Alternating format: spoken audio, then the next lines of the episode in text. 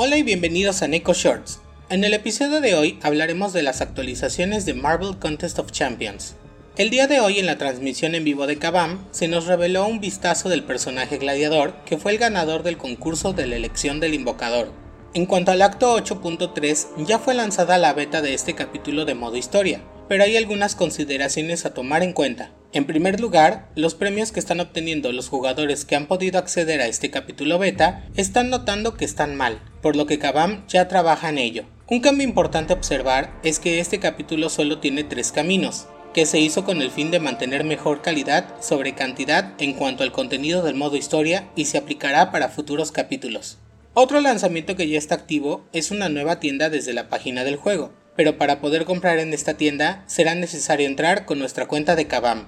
Una vez nos deje entrar, encontraremos diferentes ofertas, entre ellas los paquetes de runas que tienen más que las que podemos comprar dentro del juego, para comprar con diferentes métodos de pago dependiendo de nuestro país, y una vez compremos, al ingresar al juego nos saldrá un mensaje mostrándonos los artículos comprados.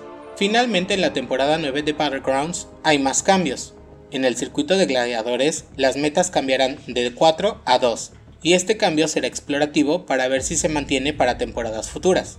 También habrá un cambio en cuanto a los puntos máximos a obtener en los combates por tiempo, es decir, que pasará de 15.000 a 10.000 puntos. Te dejaré en la descripción del short el link de la tienda, ya que sacarán más ofertas y promociones, además de la imagen de gladiador y la información completa de los premios y nodos que tendrá esta nueva temporada de Battlegrounds. Nos vemos pronto en el próximo Neko Shorts.